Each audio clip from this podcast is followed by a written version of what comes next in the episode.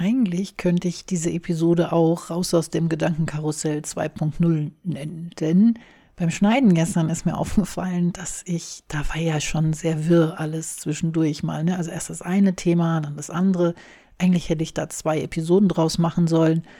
Aber naja, so ist es jetzt nun mal. Sie, sie besteht so, wie sie ist. Aber ich möchte heute gerne nochmal darauf zurückkommen, auf das Thema also nicht das Gedankenkarussell, sondern auf die Zonen.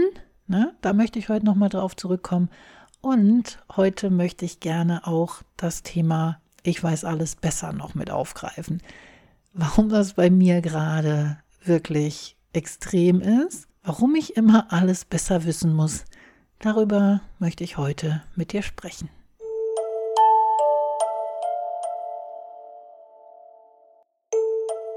Nichts ist schlimmer als Menschen, die immer alles besser wissen, oder?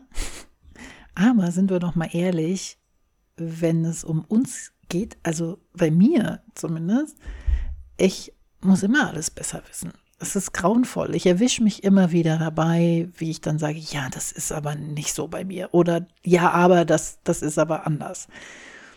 Warum ist das so? Warum müssen wir immer alles besser wissen? Warum muss ich immer alles besser wissen? Warum kann ich nicht einfach mal sagen, ja, du hast recht, lass mich doch mal darüber nachdenken, wie du das so siehst. Ich glaube, das kommt aus meiner Kindheit, dieses ich muss es heute besser wissen. Denn mein Vater war früher und also er ist immer noch da, aber er war früher sehr dominant, sehr typischer italienischer Papa, ähm, Gastronom, selbstständig, und der wusste immer alles besser.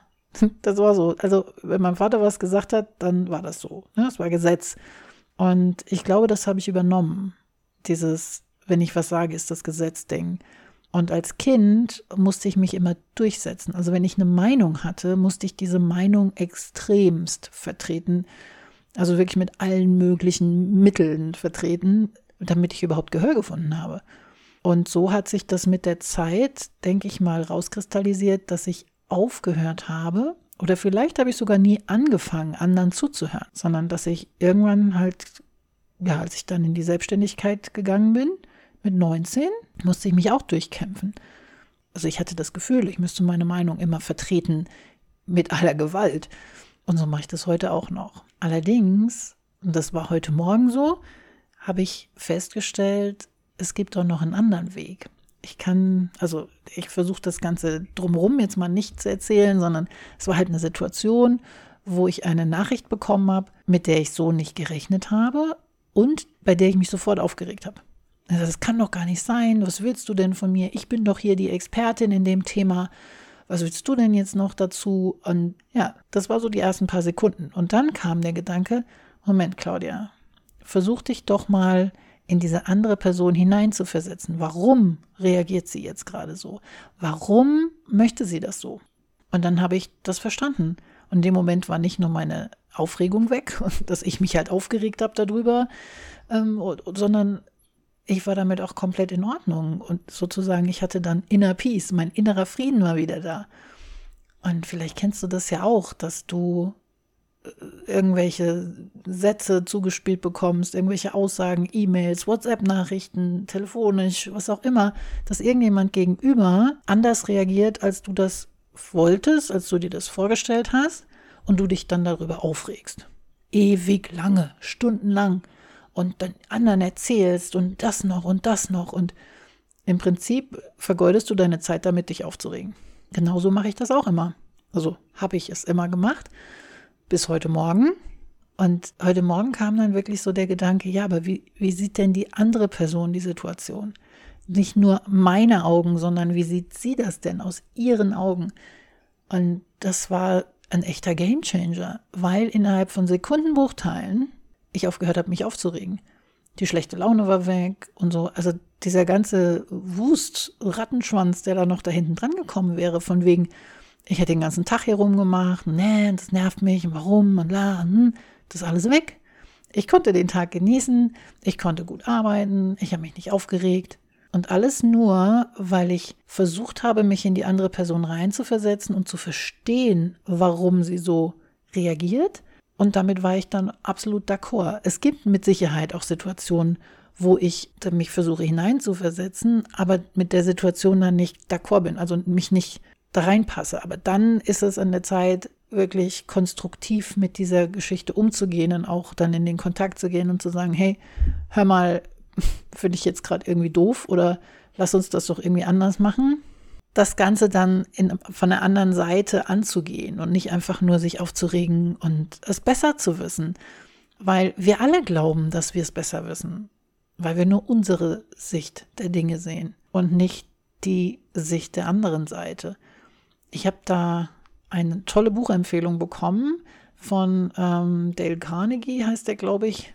Muss ich nochmal nachgucken aber äh, wie du Freunde gewinnst. Und da ist eine Situation, wird da beschrieben mit Lincoln, der da irgendwie mit seinem General ein Problem hatte, weil, Moment, also General Lee war ja der mit den Südstaaten, genau, der ist geflohen vor der Armee der Nordstaaten und kam dann irgendwann an so einen reißenden Fluss und da konnte er nicht drüber. Also er war gefangen zwischen der Nordstaatenarmee und diesem reißenden Fluss.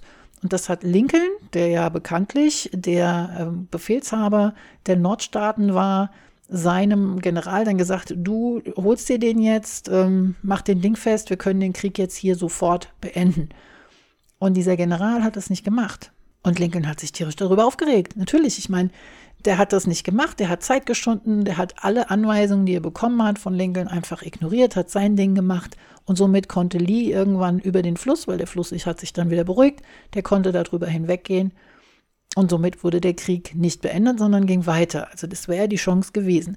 Und darüber hat sich Lincoln tierisch aufgeregt, hat ihm dann auch einen Brief dazu geschrieben, den er aber nie abgeschickt hat, weil er irgendwann angefangen hat zu überlegen, wie sieht denn die Geschichte von der anderen Seite aus? Dieser General, der dort an der Front stand, der alles live miterlebt hat, der die Situation nicht eben nur aus der Perspektive von, naja, hol ihn dir und dann ist der Krieg vorbei, gesehen hat, sondern eben, ja, diese, diese ganzen Drumherum, wie viele Menschen würden jetzt dabei draufgehen oder so, ne? Also dieses ganze Drumherum mitgesehen hat, in einer ganz anderen Situation war. Der war ja nur schon länger mit im Krieg dann hat Lincoln festgestellt, vielleicht hätte ich in dieser Situation genauso reagiert. Und dementsprechend hat er diesen Brief niemals abgeschickt. Er hat diesen General nicht konfrontiert mit seinen Vorwürfen. Und somit ist dieser General ihm loyal gegenüber geblieben. Und so haben sie es am Ende doch noch geschafft, den Krieg zu gewinnen.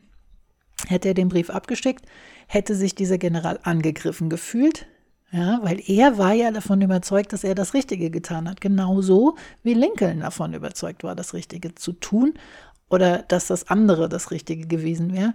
Was ja klar ist, diese, diese Geschichte erzählt, wir alle glauben immer, dass wir im Recht sind. Ich glaube immer, dass ich im Recht bin. Und deswegen ist es immer mal super, auch mal auf die andere Seite zu gucken. So, das wollte ich noch mitnehmen. Und dann wollte ich noch was dazu sagen zu den Zonen ich habe gestern nämlich gesagt, ne, also du hast ja so verschiedene Zonen, ähm, die Wohlfühlzone, die Problemzone, die ähm, Jobzone, also immer da, wo du dir halt Gedanken darüber machst, über deinen Job oder wo du über deine Probleme nachdenkst oder so weiter. Was ich dazu noch sagen wollte, ist, das ist eine reine Übungssache. Das funktioniert nicht von heute auf morgen. Sich wirklich nur fokussiert an bestimmten Orten über bestimmte Dinge Gedanken zu machen, muss man üben. Das ist wirklich eine Ausdauergeschichte, das ist ein Marathon. Aber je besser das gelingt, umso einfacher wird das Leben. Also ich habe auch lange gebraucht, um zu sagen, okay, über meinen Job denke ich nicht nach, wenn ich im Bett liege. Oder über meinen Job denke ich nicht nach, wenn ich mit meinem Hund spazieren gehe. Sondern ich mache nur das, wenn ich an meinem Schreibtisch sitze. Und manchmal ist es sogar so, dass ich irgendwie morgens aufstehe und denke, ich habe aber keinen Bock jetzt über meinen Job nachzudenken. Nee, dann setze ich mich nicht an meinen Schreibtisch weil ich weiß, dass ich es dann da mache. Und so kann man es wirklich auch, ja, sein Leben vereinfachen. Also mir hat es mein Leben ungemein einfacher gemacht. Wenn ich keine Lust habe, darüber nachzudenken, dann gehe ich da nicht hin. ne? Auch noch zu dem Thema äh, über Probleme nachdenken.